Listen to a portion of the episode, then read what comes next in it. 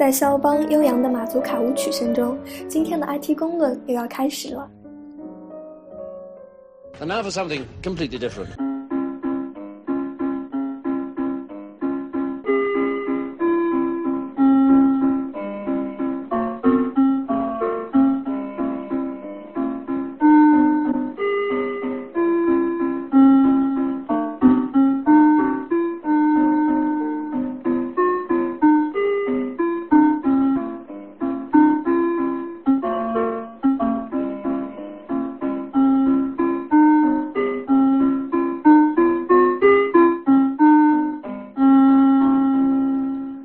欢迎大家收听 IT 公论，我是李如一。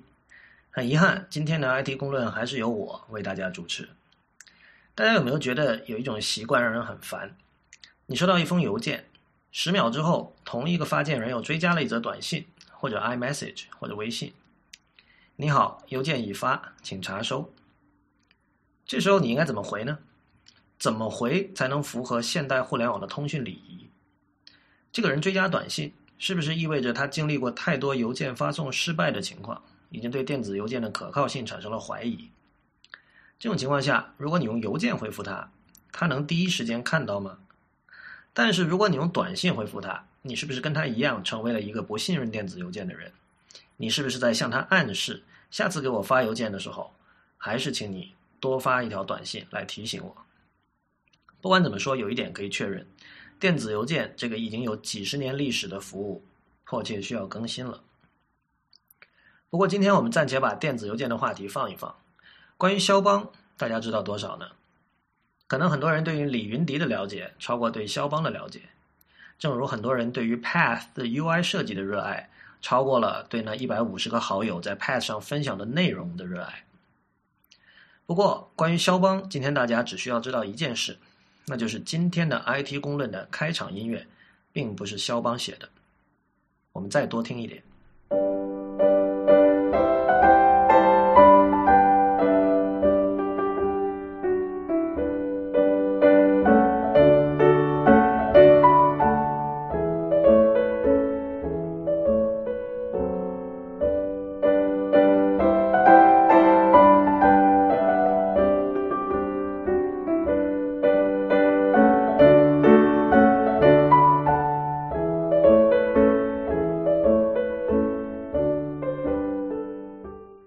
这是美国作曲家、科学家和作家 David Cope 在一九八一年开发的 EMI 系统 （EMI），也就是 Experiments in Musical Intelligence 音乐智能实验系统。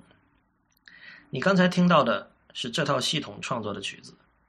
没错，这是由软件写出来的音乐。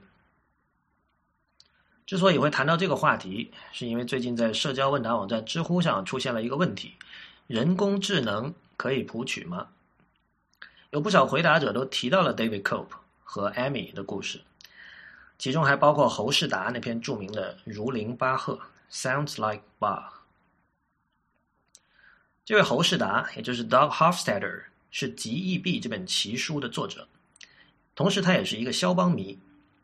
在《如林巴赫》这篇文章里，他记录了自己在1990年代中头一次听到这些音乐时的感受。他写道。虽然偶尔能感觉到一些瑕疵，但我仍然觉得很厉害，因为这首曲子似乎的确在表达着什么。如果有人告诉我这是活人写的，我不会怀疑他的表现力。他听上去有点怀旧的情绪，也有点波兰味道，而且无论如何不像是抄袭之作。他毫无疑问做到了与肖邦的神似，而且你不会觉得里面没有情感。于是。古典音乐爱好者侯世达有了一种信仰崩溃的幻灭感，他从小崇拜的肖邦和莫扎特居然能够被一套软件系统轻而易举的复制并且重现。于是侯世达拿艾米创作出的几首曲子去给音乐学院的学生听，很多人都被骗倒。上面的故事听起来似乎有一股民科的味道，因此我觉得有必要在这里介绍一下两位主角：David Cope。一九四一年生于旧金山，他有三个头衔：作曲家、科学家和作家。他是加州大学 Santa Cruz 分校的终身教授，同时还是我们的厦门大学电脑系的荣誉教授。业余时间，他用另一个名字在写侦探小说。Cope 本来是作曲家，一九八零年写歌剧的时候缺乏灵感，朋友半开玩笑的建议他说：“不如写个软件来帮助自己作曲。”结果他真的干了，他写出的软件就是之前提到的 Amy 音乐智能实验系统，而那部歌剧最终延迟了七年才在 Amy 的帮助下完成。这个故事听起来很像高德纳写《The Art of Computer Programming》写到一半，由于不满意当年的排版软件。自己跑去开发 TeX 系统的故事。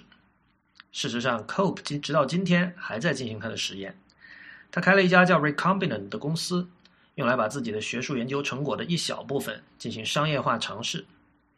今年三月，他们推出了一个名叫 Jam Bandit 的 iPad 软件。侯世达生于一九四五年，他是一位认知科学家。他最有名的作品是一九七九年出版的一本书，名叫《极易币》。这本书为他赢得了普利策奖，同时他也在最多人假装读过的书的排行榜上名列前茅。G E B 其实是 G、E 和 B 三个字母的汉化说法，这三个字母分别代表逻辑学家 Kurt Gödel、艺术家 M C Escher 和作曲家巴赫。侯世达试图通过这三个人的故事来解释，用他自己的话说，什么是自我 （self）。为什么从无生命的物体中可以生出有生命的人类？等等哲学问题。所以我们知道，我们谈论的并不是两个半吊子人物，而是相当严肃的学者，同时也是相当重口味的家伙。现在我们回到刚才的话题，侯世达拿着 David Cope 的 Amy 系统仿照肖邦风格创作的曲子去给音乐学院的学生听，他说有三分之一的学生被骗到。这件事情本身能说明的问题，我认为是很有限的。肖邦发表过的马祖卡舞曲一共只有五十八首，一个钢琴系的学生对这五十八首马祖卡倒背如流，并不是完全不可能的事情。在这种情况下，如果有人拿一首风格类似的音乐跟他说这是肖邦的马祖卡，他的第一个反应应该是这是委托制作，是假的。因此，这三分之一被骗倒的学生究竟是由于学业不精？还是因为原本对音乐就不感兴趣，还是由于当时完全没有认真的去进行判断。关于这些问题，侯世达在文章里并没有向我们交代。侯世达对于 Amy 系统的态度整体是悲观的。根据他的研究，Amy 的手法主要有两项：一是把现有的音乐切分成小的片段；二是对这些片段进行重组。这当然是一种高度简化的说法。不过大意如此。他最后说：“虽然有人可能会盛赞这样一套系统的优雅，但如果音乐终究被简化为某种语法模式的话，至少在我那臣服的观点看来，那将是黑暗的一天。”三十年过去了，Amy 并没有让作曲家失业。我们每天听到的歌曲仍然是由活人写出来的。事实上，大部分人甚至都没有听说过这套系统。它最多只是科技媒体偶尔报道的一种奇闻异事，但是侯世达所担心的那黑暗未来的阴影并没有消失。我们看到了另一种意想不到的情况：不是电脑越来越擅长写歌，而是人类写的歌越来越容易被电脑分析与模仿。英国音乐记者 Simon Reynolds 在二零一一年出了一本书，叫做《Ritual Mania: Pop Culture's Addiction to Its Own Past》。Ritual Mania 大致可以翻译成怀旧狂。他说，近年来的音乐创作大多都是指向过去的，是对于某种已经确立了的风格的挪用。例如，我们说某个歌手是玩 Soul 风格的，某个歌手是玩 R&B 的，某个歌手是玩 Funk 的，某个音乐人玩的是迷幻摇滚。以前并不是这样的。一九六零年代我们有迷幻摇滚，六零年代末有了前卫摇滚 （Progressive Rock）。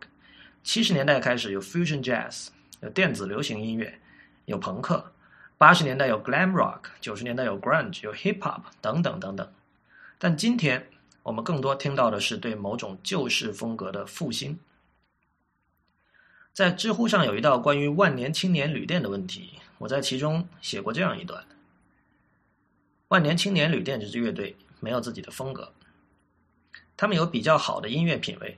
非常自由的挪用着各种音乐风格，由于阴阳音乐素养较好，这种挪用非常有效，你不会觉得他们在模仿谁，但很多段落和音色仍然似曾相识。